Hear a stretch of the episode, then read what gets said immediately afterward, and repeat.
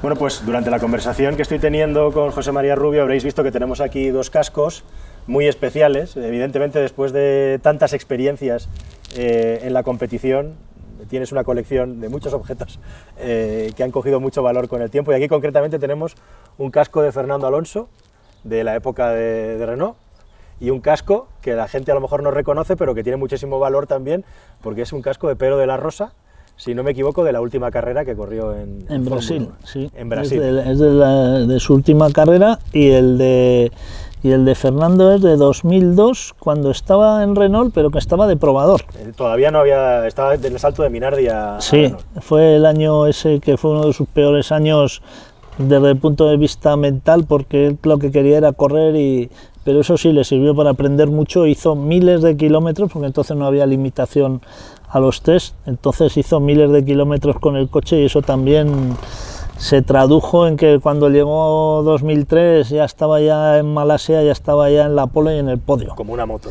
Es decir, que, bueno, pues desde un punto de vista no le vino bien, pero desde el punto de vista deportivo y profesional yo creo que fue un año también clave el, el poder estar ahí probando. Bueno, pues tenemos dos cascos Vamos a explicar porque tenemos aquí unas cosas interesantes y curiosas que os queremos mostrar. ¿Empezamos por el de Alonso? Sí, empezamos por el de Fernando, que eh, no lleva Hans, así como este lleva el... aquí tenemos el enganche para el, para el Hans.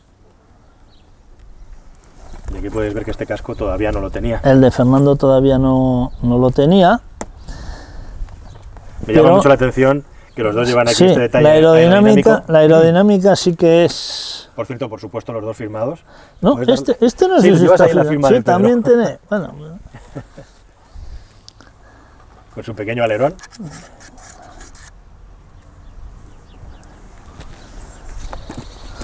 Es que cuando vas por ahí, en cuanto se despistan, le robas algo y luego, oye, ¿te acuerdas que se te perdió un casco? Mira, me lo podías firmar. Pero lo más importante es una cosa, una diferencia que no es fácil de apreciar a primera vista. No, no, no es fácil porque, porque bueno, ya veis que habría que mirar las, las diferencias entre uno y otro y como la visera la tienen, bueno, este tiene una cinta de adhesiva con la publicidad de, de la marca coreana de contenedores y sin embargo el de Pedro tiene ya una protección de Kevlar muy importante que si en su momento la hubiese tenido nuestro recordado Ayrton Senna probablemente no le hubiera pasado nada porque en la época de Ayrton, que todavía, bueno, pues en el 94 los cascos aún eran más simples, pues eh, lo que le pasó fue que la barra de la suspensión le entró por aquí. Entonces eso fue lo que le ocasionó las heridas que, y la muerte que con este casco no le hubiera pasado nada, con el de Fernando sí. Es decir, que son pequeñas diferencias y pequeñas mejoras que, han supuesto eh, avances muy importantes en el tema de la seguridad para los pilotos son, ahora todavía son, son más extremos y las viseras a veces, eh, más que la visera, la apertura, si te fijas la apertura en el, de, en, el de, en el de Fernando, tiene una apertura muy, muy, muy amplia y sin embargo en el de Pedro ya abrir el casco ya es un poco odisea ¿eh? y ves que tiene una apertura mucho más reducida. Así es. Que alguna vez si, si te pones un casco de estos, uno de esos y otro como este, a veces si no estás muy acostumbrado te da esta claustrofobia. Impresiona el poco espacio de visión que tiene un casco este de competición como estos. Este aún tiene menos. Tienen unas bocas muy, muy, muy estrechas prácticamente para que los ojos estén eh, en la posición y nada más. Por ejemplo, los que os gustan las motos, veréis que los de las motos, sin embargo, tienen... Claro, el, motociclista tiene que ver, eh, tiene que mover la cabeza, la cabeza suya eh, juega un papel importante a la hora de, moverse en la moto, de ver dónde están, que no, no lleva espejos, de ver dónde están los rivales y en, la, y en el coche es como que te solamente te tienes que centrar en el frente y el resto mm, no importa. Muy interesante. Por cierto, ¿estabas en, Italia cuando sí, el accidente estaba, Sí, estaba en, en Imola, estaba cuando el accidente y oí el, el ruido del, del, golpe, el ruido del accidente. ¿Estabas cerca? Sí, estaba, pues no sé, como unos 300, 400 metros antes, porque la estructura del circuito antes, bueno, pues antes de llegar a Tamburelo estaba la, la, torre para los fotógrafos de final de recta y, y, bueno, pues allá hacías la foto típica que vienen todos agrupados y, y no es como ahora que tienen una chicán donde la zona del tamburelo que, y entonces pues nada yo estaba allá y la última foto que hice de Ayrton pasando pasando delante mía pues iba delante de Michael y, pasar y oír un estruendo pero un estruendo era como fue como una explosión el golpe que, que se dio contra, contra el muro que pasa que en Imola en aquella época era prácticamente imposible ir hasta el único que fue fue Angelo Orsi, un, que en aquella época un italiano que trabajaba para Autosprint, que era de allá de Bolonia. Es decir, es como si aquí vas al Jarama, ¿no? Pues ya te sabes todos los trucos por dónde ir y por dónde no ir.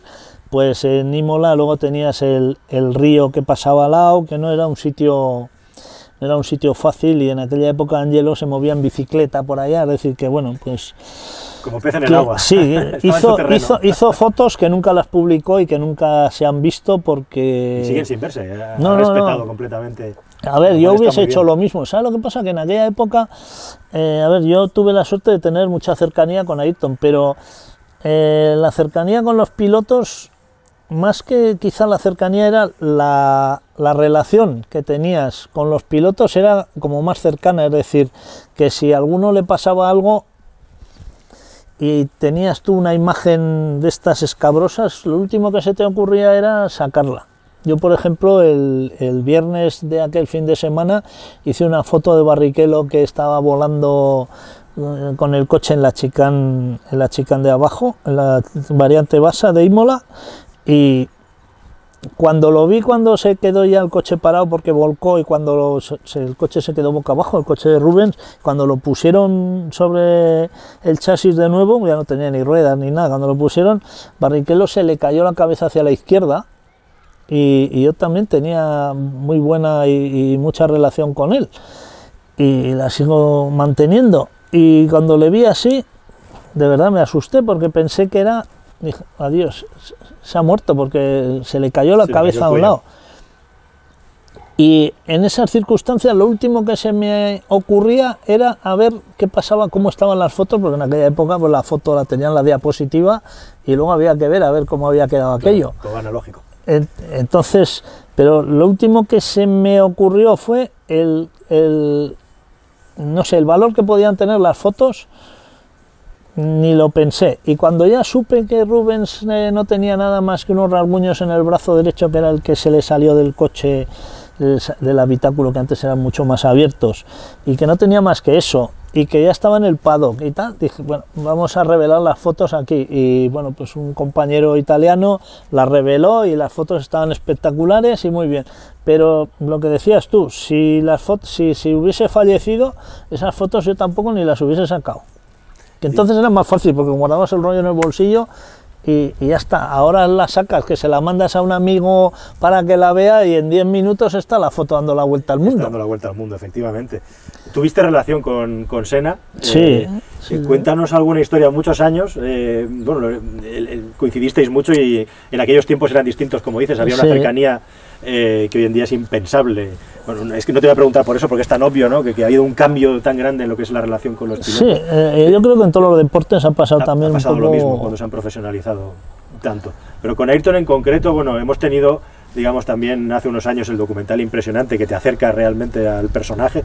Realmente está bien retratado Ayrton. ¿Cómo, ¿Cómo, lo retratarías tú que lo has podido conocer de primera mano? Pues mira, yo lo retrataría como un, para mí ha sido el mejor de todos, con perdón de Fernando y de Pedro y de Carlos y tal, pero por muchas cosas, es decir, eh, no, ya, no ya dentro del coche, sino también fuera. El carisma que tenía Ayrton Senna era, no lo ha tenido ninguno, ni Schumacher, ni ningún piloto ha tenido el carisma que tenía él. Era, era muy religioso, pero tenía un carisma que, a la gente le atraía mucho, es decir, eh, era, dice, no, es que era insoportable. No, era como un Carlos Sainz, un Fernando Alonso, un Michael Schumacher, un Lewis Hamilton, que están en lo suyo y no lo saques de lo suyo. y que luego las distancias cortas son, son seres Sí, humanos. sí, sí, sí, vamos, am- eh, ser humano, pero que es un, un- un tío excepcional para mí y, sobre todo muy metódico. Otro era también, mira, los grandes campeones, yo por eso a, a Carlos le auguro un gran futuro, porque los grandes campeones tienen muchas cosas en común y Fernando, Ayrton y Carlos tienen muchas cosas en común, aparte del trabajo, lo exigentes que son con ellos mismos lo primero y con el que está alrededor y tienen ese grado de egoísmo que es necesario en un, en un campeonato de monoplaza. La palabra lo dice monoplaza, no es como en los rallies que van dos o en los raids, ya ves tú que el egoísmo de, de- de- de los monoplazas y de la Fórmula 1 o, o de la Fórmula 4 no lo tienen en los raids ni en los rallies. La relación de los pilotos de rallies, todos, en la época de Carlos había algunas Sí. roces por ahí, pero es muy diferente. Entonces, Ayrton era un tipo que era muy egoísta. Es decir, si tú estabas con él, eras estabas con él, es decir, no podías estar eh, mirando demasiado al, en, su mismo box, mirando demasiado al Alan Prost porque te estaba mirando desde, desde su casco, te miraba y si yo lo he contado muchas veces que haces fotos, ahora las fotos, las cámaras son más silenciosas, antes hacías plas, plas, plas. Si el otro día que había habido tres plas, tres, tres, tres, eh, de- tres fotos, sí, del obturador que eran muy ruidosos, y a él le hacías dos, aparte de que te miraba, luego te lo decía. ¿Entiendes? Y, y, por ejemplo, él, él con él en su primera época en Inglaterra, en la Fórmula 3, tenía a, a Keith Sutton, lo tenía haciéndole de jefe de prensa allá en la casa, en el sótano de la casa de Keith. Y sin embargo, cuando ya progresó, le dijo, a ver, tienes que hacer, si quieres trabajar conmigo, no puedes hacer fotos más que a mí. El otro se quedó, pero a ver, que es que tengo yo, estoy empezando con mi agencia, tal, y claro, pues esto no, no, no, a ver, si quieres trabajar conmigo, solo me haces fotos a mí. Y, y dijo, oye, pero, no". bueno, pues si no, pues ya está. Y partieron las peras. Madre. Esto es como si Ronaldo o Messi lleva un fotógrafo, Sí, sí. solo me haces fotos a mí, no ni se te ocurra hacerle ni a mi compañero y mucho menos a un rival. Impresionante. Es decir, que, que era, acaparaba. Y la gente que estábamos, o estabas con él o ya pensaba que estabas contra él. Entonces, es... eh, Yo creo que es un fenómeno, así se me ocurre, además pensando en, en el continente sudamericano, sería un poco el equivalente a Maradona en el fútbol. O sea, sería el, el Maradona, quiero decir, por ejemplo, en, en Brasil era Dios. Era- Sí, sí, o a sea, ver, era- era Dios. como el Papa. Sí, sí, eh, sí, sí, sí, directamente, a ver. ¿no? O sea, Sí, es como sí. el, el mayor mito o personalidad que ha habido en la historia de la Fórmula sí. 1. De la historia de la Fórmula 1 y yo te diría que en la historia de Brasil, porque yo no he visto un funeral como el que le hicieron con, vamos, ni los jefes de Estado, nadie. La gente por la calle llorando, el, los aviones de caza del ejército acompañando al féretro, es decir, mm, se muere un político y bueno, pues quizá la parafernalia de aviones y eso, depende en qué país la, hacen, pero la gente no llora como lloraban allá. ¿Sabes lo que te quiero decir? Que yo creo que sin ninguna, sin ninguna duda ha sido el, mito más grande que ha tenido Brasil y el ídolo. Luego era muy generoso porque de hecho ahora mismo la fundación suya eh, sigue apoyando a niños y tiene más de 300.000 niños en Brasil que están estudiando y que están estudiando gracias a su fundación que la arrancó él con aquellas camisetas que se ponía del Seniña que tengo por ahí, mira, tengo por ahí el número uno de la revista de, Qué bueno. de, de la revista que creó un, un, un TV o creó para, para los niños y aquello sigue funcionando y, y- y sigue apoyando a los niños y hay muchos niños, como te digo, que están estudiando. Siempre fue muy generoso y era un tipo que él no hacía, entonces no había jefes de prensa como hay ahora, pero es que a él no le hacía falta, él gestion, se gestionaba las cosas, es decir, estaba a todo.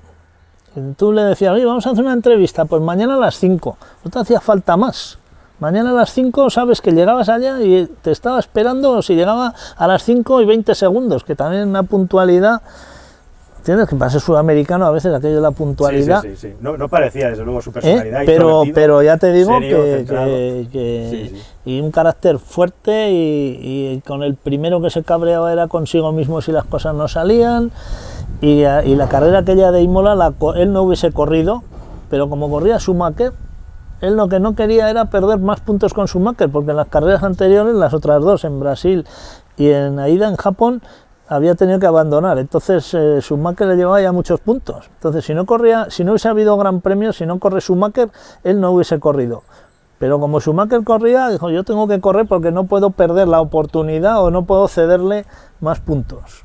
Y corrió por eso. Y bueno, y de hecho iba delante de Michael cuando, cuando murió y hubiese ganado. Y hubiese ganado el campeonato. Pero le faltaban aquellos ajustes al coche que, que, no sé si lo has leído, que el, em, ahora no me sale el nombre, el diseñador de, de Adrian Newey, cuando diseñó el coche, en, un libro que ha escrito hace poco Adrian, reconoce que el fallo fue la columna de dirección que Ayrton era muy puntilloso y tenía que tener todo a su gusto y la columna de la dirección le molestaba, le rozaba un poco en las piernas y la fueron... La fueron desplazando, ¿verdad? más que desplazando, le fueron reduciendo... Le reduciendo el espesor. El espesor hasta que en la curva esa, que, que era, que, era a izquierda... Pues, a, a, 180 kilómetros por hora. Y, no, ahí, ahí no sé, iría más de 200, 240 por lo menos, porque era una curva larga de fondo. Curva larguísima de a fondo, sí, sí. Y, bueno, pues se murió y tuvo el accidente por eso, por una un problema de resistencia a materiales. Resistencia, fatiga de material.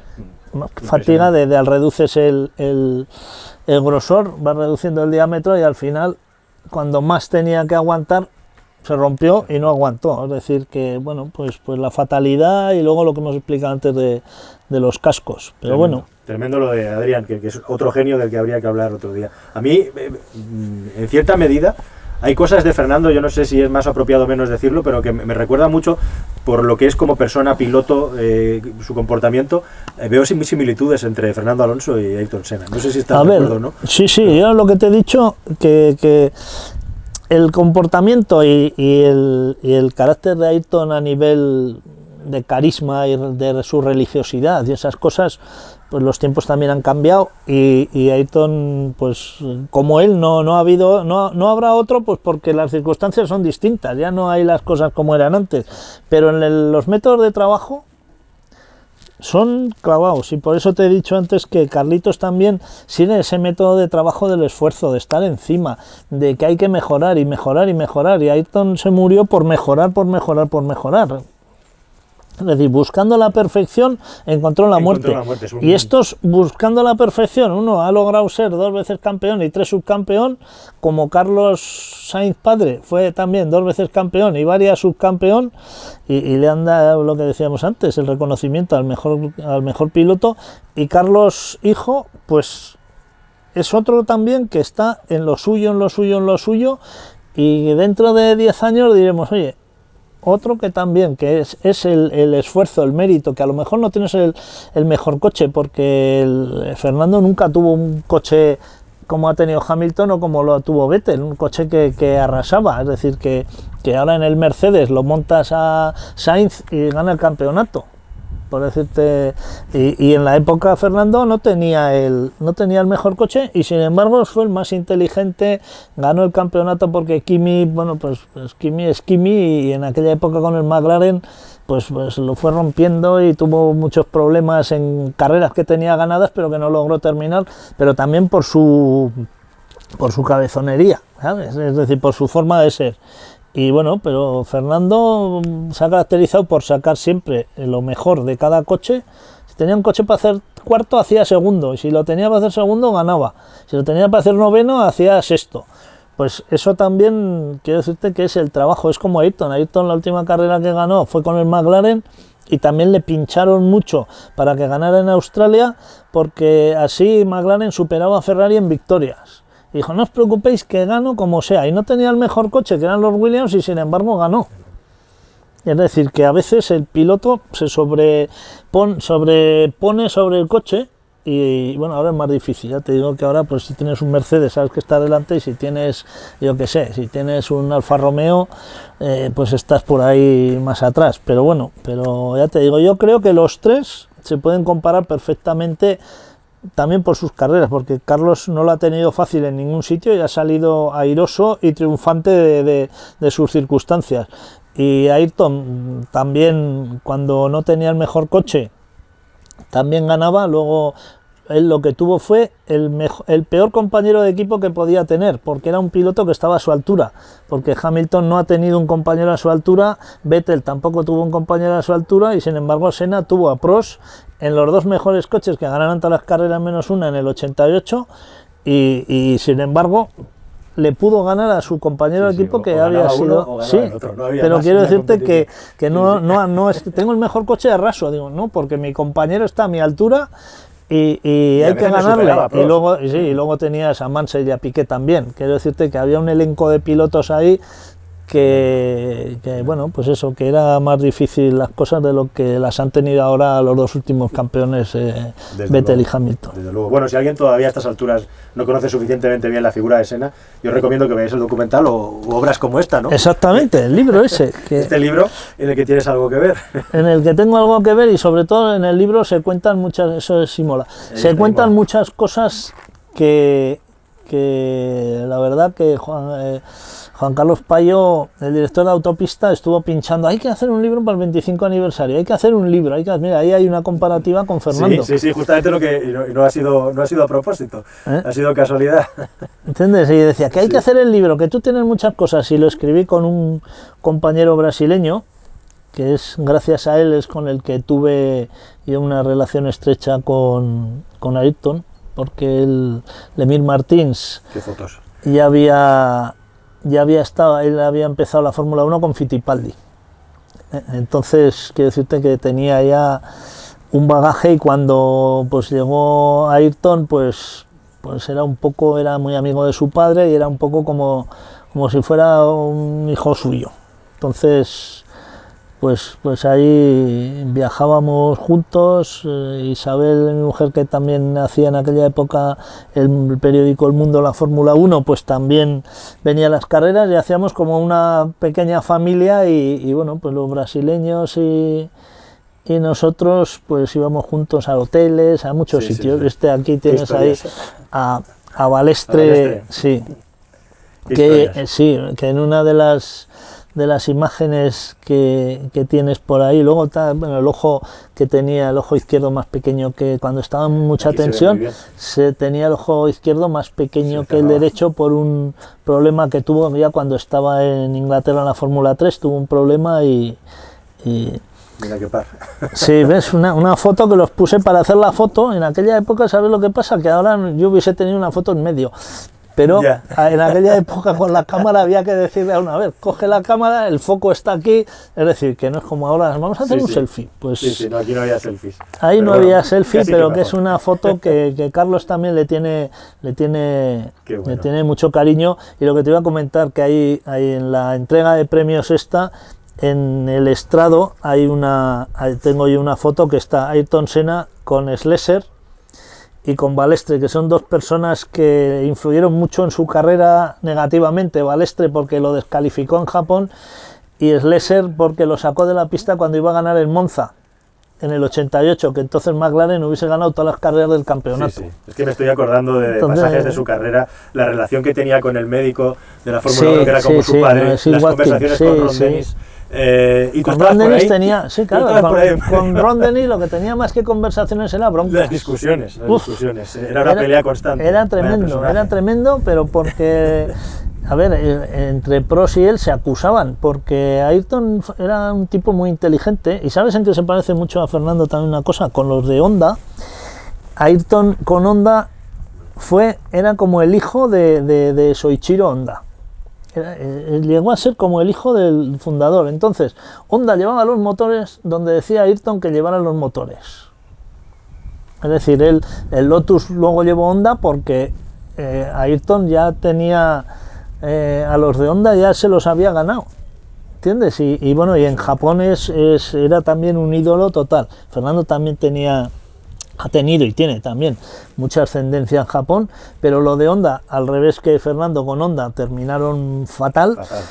Con Ayrton era como si fuera su hijo. Y, el, y eso le hizo también a él el, el poder gobernar en los equipos, porque él llevaba, él gestionaba, es decir, iba a McLaren, a ver, ¿qué tal? Pues vamos a tener Honda.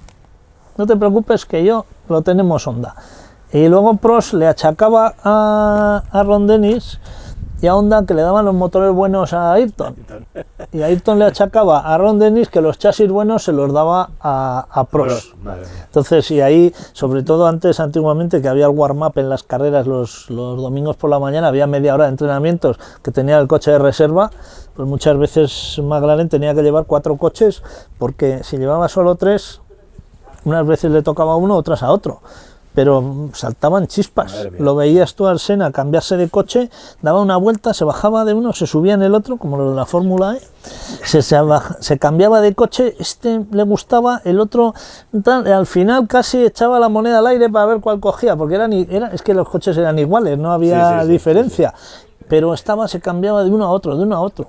Y luego en muchas carreras, cuando ya estaba al final de temporada, McLaren llevaba cuatro coches dos para, para, cada uno y dos para cada, dos para cada uno. Y así en el warm-up del domingo por la mañana cada uno tenía sus dos coches y no había que hacer eh, diferencias entre uno, entre uno y otro. Por eso te digo que la figura de Ayrton es, eh, fue irrepetible porque es como en el fútbol ahora, yo, yo siempre pongo, porque la gente lo que, las comparaciones con el fútbol las entiende todo el mundo, cuando dicen, no, es que Messi mete los goles, a Messi ponle unas botas de Di y unos balones de la época, a ver cómo ese balón hace que coja la parábola, imposible, y en aquellos campos. Entonces es imposible comparar a Pelé, Di Stefano, Puskas con, Messi son, son cosas que cada época en, en, los coches lo mismo, no puedes comparar a Fangio con Schumacher, dicen, es que aquel, no, es que es, completamente distinto. A mí un día Pedro que probó el Mercedes de Fangio me dijo, no he pasado más miedo en mi vida que llevando este coche. Pero no ya por miedo a romperlo por el dinero que valía, sino por miedo a darse un tortazo. No gira, no frena. Por, por las circunstancias, ¿sabes? Dice, estos, ¿cómo podían llevar esos coches a esas velocidades? Por eso son, son comparaciones que no, que no se pueden hacer. Es como cuando dicen, vamos a comparar, este tiene el que más puntos. Hombre, al principio eran 6 puntos, luego 9, ahora son 25. Entonces no puedes comparar. Totalmente. No puedes comparar, son épocas que son incomparables y bueno, pues cada uno ha sido el mejor en su época y, ya está, y no puedes extrapolarlo a, a, una época de 70 años o de, o de 100 años del fútbol.